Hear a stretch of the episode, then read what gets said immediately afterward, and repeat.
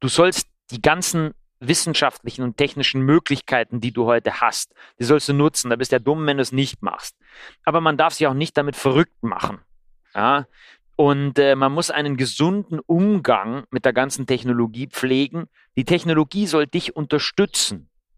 Aber die Technologie kann dich nicht ersetzen und dein, dein Herz und deine Leidenschaft und die Bereitschaft, dich acht Stunden lang zu quälen, die du ja mitbringen musst, die äh, kann dir kein SEM geben ja, und auch äh, äh kein, kein GPS, sondern die muss aus dir rauskommen und du musst bereit sein, dahin zu gehen, was weh tut.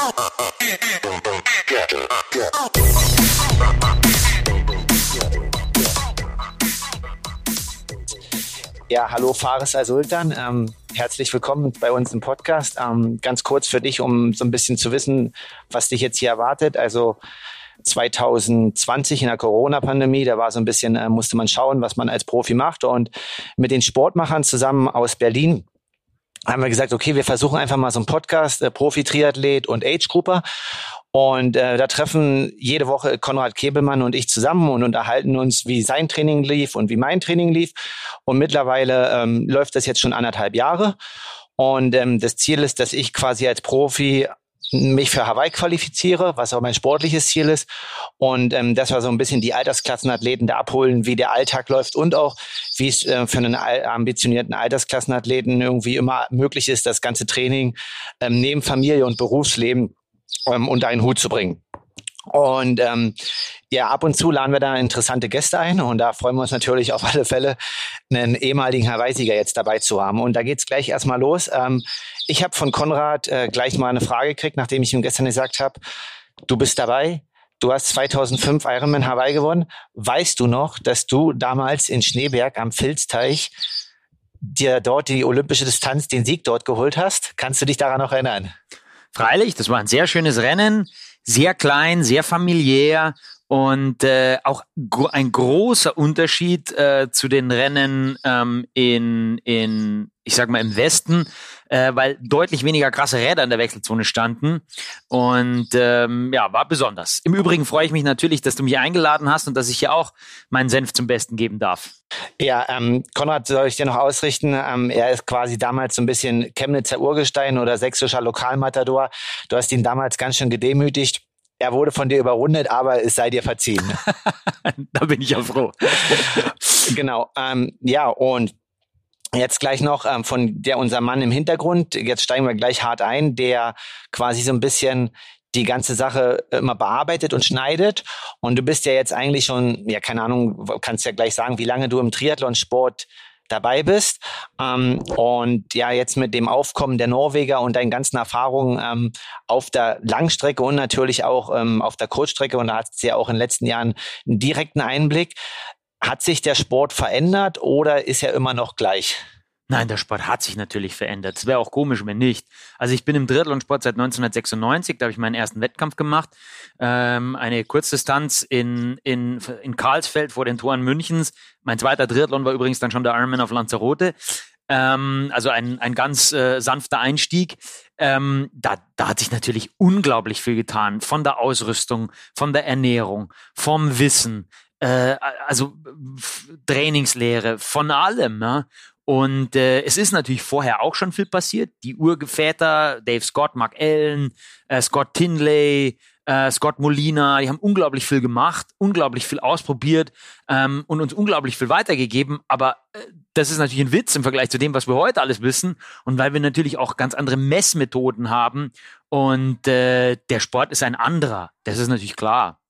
Okay, ja, interessant. Ähm, definitiv. Und als Athlet sagst du, es ist ähm, heute komplexer, ähm, einfacher oder schwieriger, quasi als Profiathlet oder als auch Amateur mit teilweise auch der Masse an Wissen umzugehen?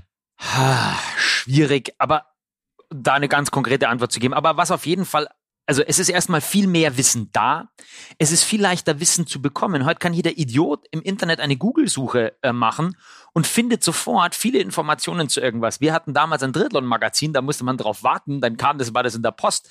Du hast praktisch alles, was im Ausland war, war äh, Terra Incognita, hat niemand gewusst, weil woher? Dann warst du dankbar, wenn es mal ein Buch gab. Also ich zum Beispiel habe noch mir ein Triathlon-Buch von Hermann Aschwer, ich weiß nicht, ob den noch jemand kennt, ja, äh, der ist mittlerweile über 80, ähm, ein Buch von Hermann Aschwer gekauft und habe dort die Trainingspläne, die da drin waren, erstmal nachtrainiert. Ja. So fing das an und äh, das ist natürlich, heute mutet das ja äh, vorsinnflutlich an, ja, wo so viel Wissen verfügbar ist und die ganzen Leistungsdiagnostiken und jeder Age-Grupper geht heute schon auf die Bahn zum Aerodynamiktest und so.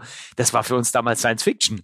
Ja, auf alle Fälle. Ähm, definitiv ist da mehr und auf der anderen Seite, auf der einen Seite natürlich auch äh, schön, dass man da quasi nicht mehr so viel Fail and Error machen muss, wie ihr das damals halt machen musstet, ne?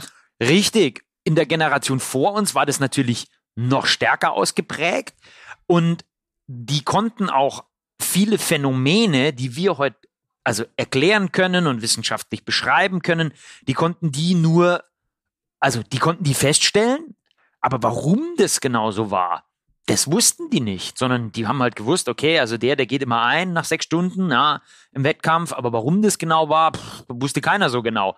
Und heutzutage wissen wir einfach da viel besser Bescheid, können da natürlich auch viel eher gegensteuern. Ähm, nichtsdestotrotz gibt es natürlich eine Talentkomponente, die ist immer noch dieselbe und worum wir auch nicht rumkommen, ist, äh, du musst viel trainieren. Ja? Da führt kein Weg dran vorbei. Wie viel ist viel, ist natürlich die andere Frage. Aber wie gesagt, ähm, es gibt Dinge, die natürlich gleich geblieben sind und andere Dinge, die sich verändert haben. Ja, ähm, definitiv. Ähm, ich bin auch quasi in so ein bisschen in der Jugend. Bei mir war das auch noch nicht ganz so, dass da so viel Wissen herrscht. Mittlerweile ist das alles vorhanden und ähm, ich finde es eigentlich sehr positiv, dass ähm, da man da ein Teil davon sein kann. Und nochmal ganz kurz äh, zurück. Ähm, du hast dann 2005 ja Hawaii gewonnen mit wahrscheinlich deinen ganzen Erfahrungen, die du gesammelt hast. Und ähm, es gibt aber noch so ein paar Geschichten. Also die eine Geschichte ist, ähm, bist du früher wirklich in der Bayernliga geschwommen und ähm, bist du dort immer hingejoggt zu Wettkämpfen oder zu verschiedenen Wettkämpfen? Das sollte ich dich noch fragen. Also, ich bin bei der DMS sowohl in der Bayernliga als auch schon mal in, äh, in der zweiten Bundesliga bin ich auch schon mal geschwommen. Ja. Ähm, natürlich war ich da eher weiter hinten. Ähm, und ähm, aber Bayernliga war sozusagen das Niveau und da war ich so einigermaßen mit dabei. Ähm, war für uns natürlich vom Schwimmverein kommend, war das natürlich ein Highlight. Ja, ich bin nicht zu allen Wettkämpfen hingejoggt, das wäre auch schwierig. Die waren auf den Nürnberg ähm, oder Ingolstadt, äh, das wäre dann nicht so praktisch gewesen. Aber ich bin zum Beispiel zum Aufwärmen regelmäßig gelaufen, das ist richtig. Und äh, ich bin mal von bayerischen Meisterschaften mit dem Fahrrad aus Nürnberg zurück nach Hause gefahren. Ja, Okay, das ist noch, ähm, um die Anekdoten noch abzuschließen. Und ist es wahr, dass du ähm, bei einem Bundesliga-Wettkampf, bei einem der wahrscheinlich berühmtesten oder renommiertesten Triathlon-Bundesligarennen in Schliersee, am Abend den Spitzingsattel runtergefahren bist, um dir eine Tafel Schokolade zu holen? Oder ist das ein Gerücht? Äh, das, also am Abend, wo, als es dunkel war, sicherlich nicht. Ähm, es kann eher sein, dass ich, was ich gemacht habe, auf jeden Fall, ich bin vor dem Rennen relativ lange eingefahren, das ist korrekt. Ähm, es kann auch durchaus sein, dass ich nochmal runtergefahren bin, den Sattel, um was zu essen zu kaufen. Das kann sehr gut sein. Ich, aber ich gehe davon aus, dass es sicherlich nicht nachts war. Okay, na gut, auf alle Fälle, du hast definitiv verrückte Sachen gemacht und auch immer viel trainiert und trainierst jetzt auch noch viel. Also du bist ja vor zwei Tagen jetzt hier angekommen, um das Camp von Hannes Hawaii, ähm, da die Campleitung zu übernehmen und hast jetzt dein äh, Profi Philipp Balke, mit dem ich jetzt drei Wochen ähm, hier über Hannes auch äh, zusammen war und wenn man eine Trainingseinheit gepasst hat, dann haben wir zusammen trainiert und waren gestern zusammen Radfahren. Du warst gestern vier Stunden Radfahren, heute wahrscheinlich äh, wieder so viereinhalb bis fünf. Ähm, die Liebe zum Sport an sich ist noch da oder ähm, wie muss man das quasi jetzt als pensionierter Hawaii-Gewinner also sehen quasi. Es gibt ja manche, die machen dann gar nichts mehr, aber du bist schon noch echt aktiv in der Szene drinne. Also ich mache seit 2015 keine Triathlon-Wettkämpfe mehr. Ich habe danach natürlich noch den einen oder anderen Ausdauerwettkampf gemacht, schlicht und ergreifend. Das ist, weil das mein Leben ist und weil mir das unglaublich viel Freude macht. Ich trainiere natürlich nach wie vor für einen normalsterblichen Menschen relativ viel, für einen Triathlon-Profi natürlich nicht mehr viel. Das ist klar. Bin in den letzten Wochen äh, im Schnitt wahrscheinlich fünf Kilometer in der Woche geschwommen. Ne? Äh, da kann man ja nicht von von viel Training ausgehen und was weiß ich, vielleicht 30 gelaufen. Aber ich habe nach wie vor große Freude dran und wenn man dann natürlich hier in dem Umfeld ist tolles Wetter, schöne Gegend, viele sportliche Leute um einen rum, äh, dann habe ich natürlich eine Riesenfreude daran, mich zu bewegen und Sport zu machen. Ja, definitiv. Und das ist ja cool, dass das Herz dann immer noch dafür brennt. Ähm, ja, und dann nochmal so ähm, als Athlet quasi zurückblickend. Du hast heute früh erzählt, dass du quasi oder auch jetzt im Podcast ähm, von den Ausländern wusstest du die Werte nicht, aber quasi ähm, du wusstest damals schon, was Norman kann oder auch was ein anderer andere deutsche Athleten konnten und ähm, quasi, ja, kann man vielleicht sagen, dass du dann wusstest, okay, auf dem Rad ist er eventuell stärker. Ähm, wie würdest du quasi Profiathleten heute empfehlen, damit umzugehen? Also du, also Norm hat 2004 gewonnen, hat 2006 gewonnen und du hast 2005. Ähm, also wie bist du, hast du das quasi das Selbstbewusstsein mitgenommen, dass du das Ding 2005 rocken kannst, ähm, auch wenn es sehr, sehr andere, viele starke andere Athleten gibt, so wie jetzt quasi die Norweger eine Übermacht darstellen, ähm, stellt das ja uns Profis vor eine Herausforderung. Also klar kann man die Leistungswerte alle vergleichen, aber Wettkampf ist halt Wettkampf. Aber wie hast du das damals als Athlet für dich gemanagt? Also diese ganze Wattmesserei, äh, was dann online auf den sozialen Medien alles steht oder so, das nehme ich alles nicht so besonders ernst, weil da wird wahnsinnig viel geschrieben und ich glaube nur, dass die Hälfte davon wahr ist. Ähm, letzten Endes wissen wir einfach nach wie vor, wenn du eins zu vier fahren kannst, also vier Watt pro Kilogramm beim Ironman, dann bist du vorne. So, das hat sich in, in 30 Jahren nicht geändert weil es nach wie vor schwer ist. Sonst könnte es ja jeder, ja. Und ähm, das mag immer bei dem, ich, ich habe ja da mal die berühmte Viererregel aufgestellt. Also wenn du eine Minute und ein Viertel, also 1,15 schwimmen kannst, ohne Neo in Hawaii, wenn du 1 zu 4, also 4 Watt pro Kilogramm fahren kannst und wenn du einen Viererschnitt laufen kannst, dann bist du eigentlich immer vorn. Das mag jetzt bei dem einen Athleten mehr, bei dem anderen weniger sein und natürlich hat die, die Schuhtechnologie einen gewissen Einfluss auf die Laufzeiten. Das ist natürlich klar, das ist also ein bisschen alles ein bisschen schneller geworden, aber letzten Endes ist das das ungefähr, was du können musst. So grob über den Daumen gepeilt. Und das hat sich nicht verändert. Und äh, das natürlich über die Bekleidung und über die Schuhtechnologie und auch über das ein oder andere Aerodynamische noch und die Ernährung und so, dass sich da eben sozusagen noch zeitenmäßig natürlich viel getan hat, was ja völlig klar ist, was man in den Rekorden sieht, äh, das ist unbestritten. Aber rein von der Physiologie, wenn du diese Leistungen abrufen kannst, dann bist du schon gut dabei und da hat sich nicht so viel geändert. Ja, definitiv, ja. Und äh, so quasi, also du sagst, du würdest empfehlen, einfach den Athleten quasi sich so strikt zu diesen Zahlen oder sag mal, das hört sich ja erstmal einfach an, aber so wie du sagst, es ist dann schon schwierig, das über acht Stunden erstmal äh, durchzubringen. Also die Zahlen hören sich ja jetzt erstmal auch für Amateurathleten nicht exorbitant an. Richtig. Aber es ist natürlich, acht Stunden ist halt ein bisschen was anderes, ne? Richtig, und da kommen, spielen natürlich viele Faktoren eine Rolle. Es hat was mit deiner Motivation zu tun, es hat dann mit was zu tun mit deiner Ernährung ähm, und wie du das im Wettkampf halt alles durchbringst und so weiter und so weiter. Und wenn es einfacher wäre, dann könnte es jeder. Ähm, aber wie gesagt, an diesen Grunddaten hat sich nicht so viel verändert. Und ich glaube, dass die Leute sich, du sollst die ganzen wissenschaftlichen und technischen Möglichkeiten, die du heute hast, die sollst du nutzen. Da bist du ja dumm, wenn du es nicht machst. Aber man darf sich auch nicht damit verrückt machen. Ja, und äh, man muss einen gesunden Umgang mit der ganzen Technologie pflegen. Die Technologie soll dich unterstützen.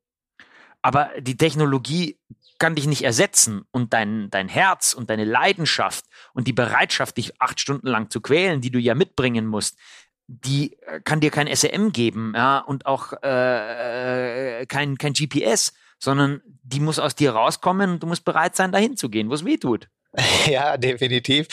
Ähm, und so ist es halt quasi für jeden Amateur und auch für jeden Profi. Ähm, wenn es dort rausgeht, dann wird's hart und äh, da kann man sich drauf einstellen.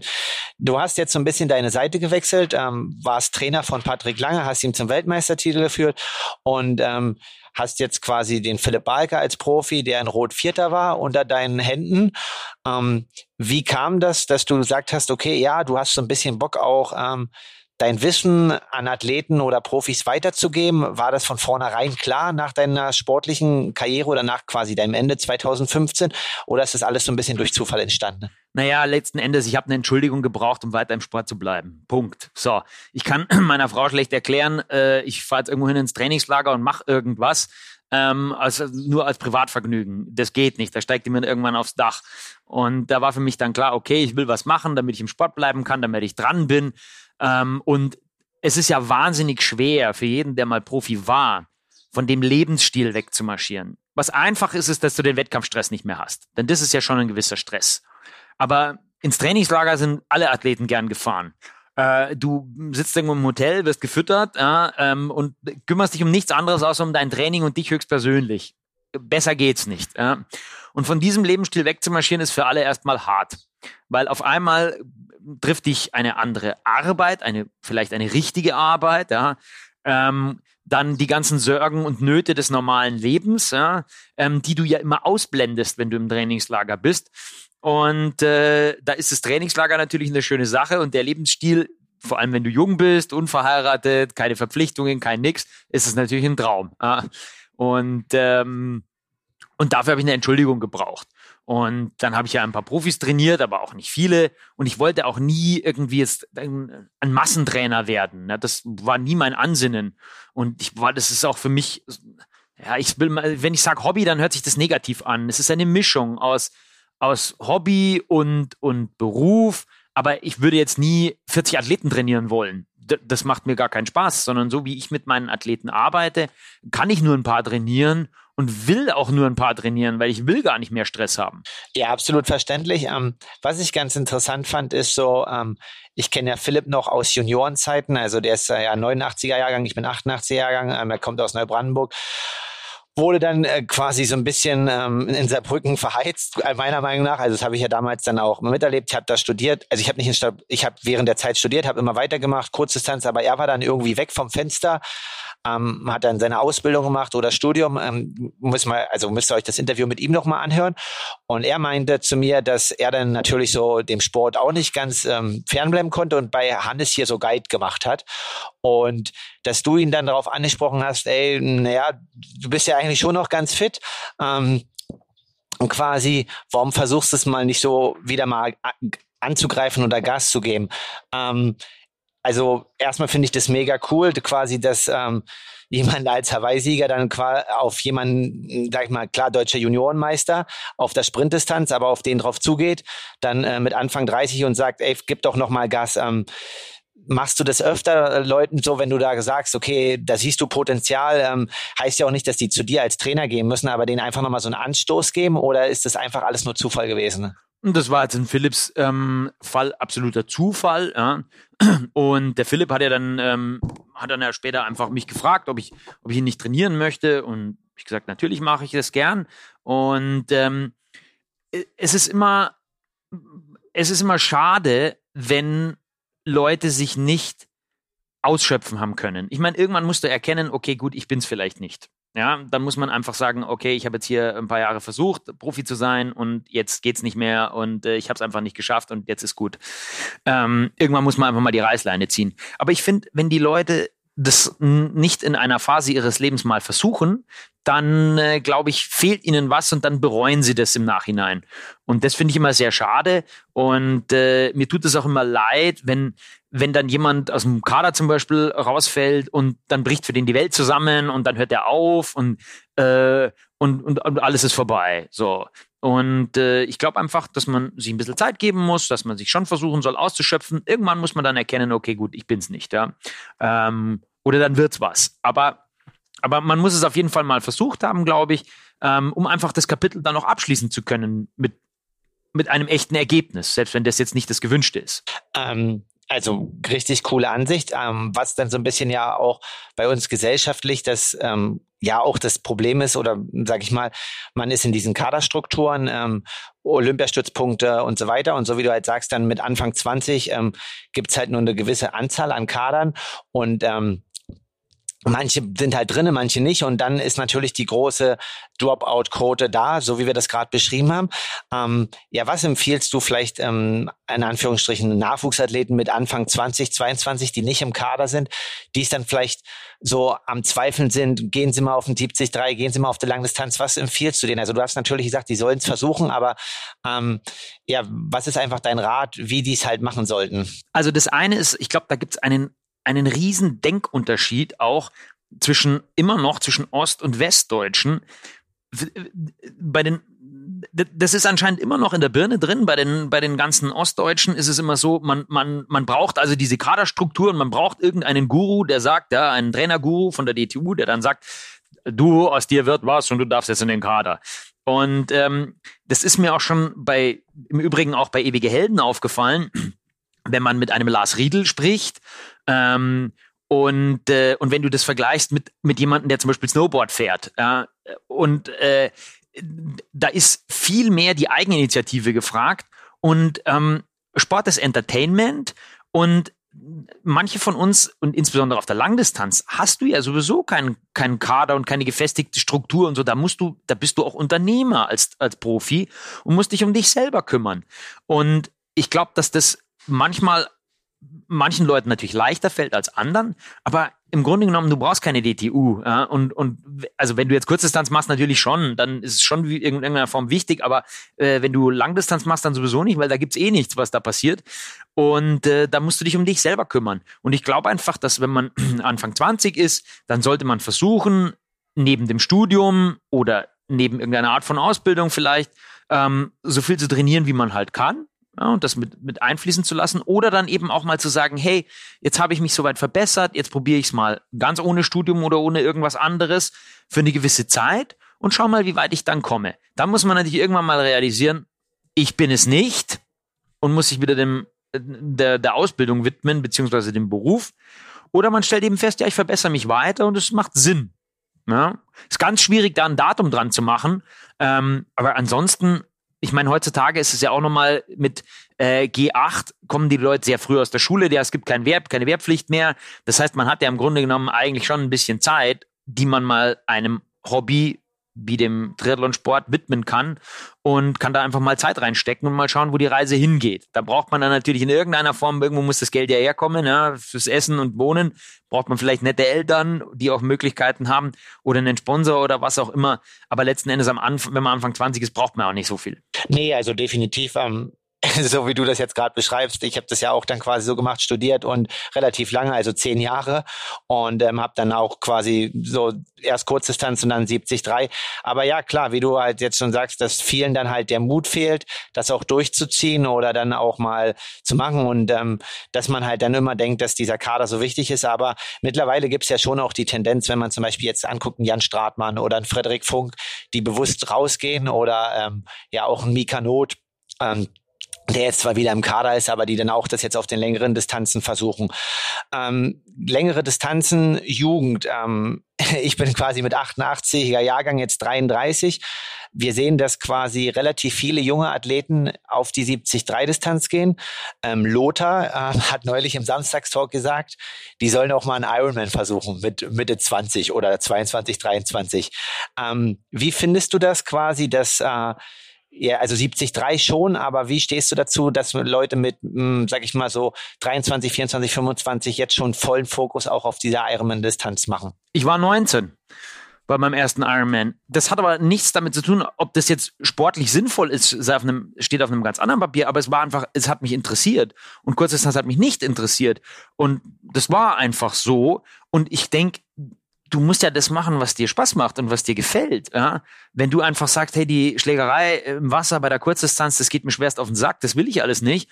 Ähm, und ich fahre viel lieber fünf Stunden Fahrrad als 50 Minuten.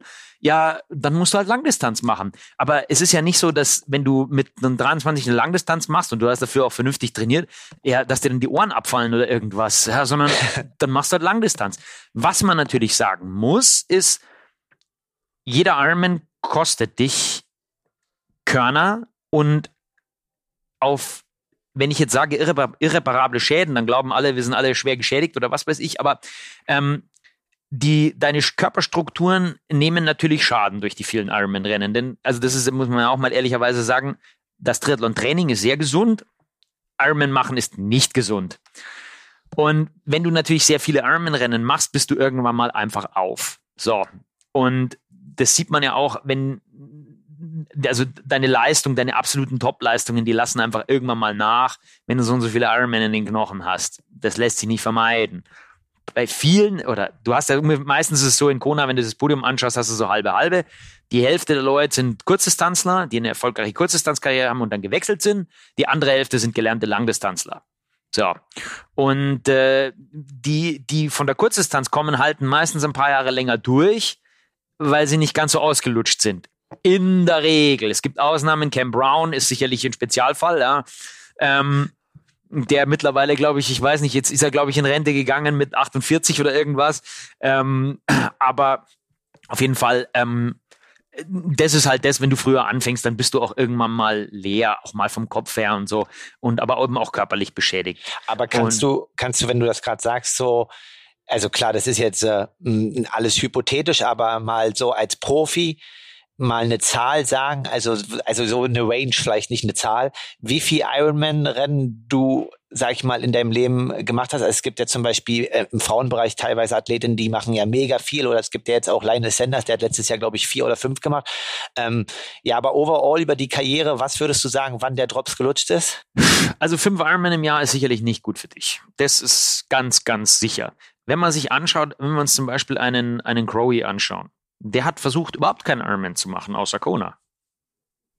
Der hat in Kona war der top und hat dann keinen Ironman gemacht. Dann hat man irgendwann mal die Verpflichtung eingeführt, dass man einen machen muss. Und dann fing Crowy an, noch einen weiteren zu machen. Ansonsten hat der lieber 873 gemacht im Jahr, weil der wusste, das, wenn wir oft machen, das ist nicht gut für mich. Ja. Und ähm, das kann man nicht so ganz pauschal sagen, weil es eben auch unterschiedliche Typen gibt. Manche vertragen es besser, manche vertragen es weniger gut. Sicherlich ist, wenn du sehr groß und sehr schwer bist und du viel Einschlag in der Muskulatur hast, ist es eher nicht so prickelnd. Ähm, aber auch da, das, da, da ist der Mensch ist einfach sehr individuell. Ich würde mal sagen, dass du zehn Jahre auf relativ hohem Niveau machen kannst und dann ist irgendwann mal Schicht im Schacht und da machst du normalerweise zwei Rennen im Jahr, vielleicht mal drei.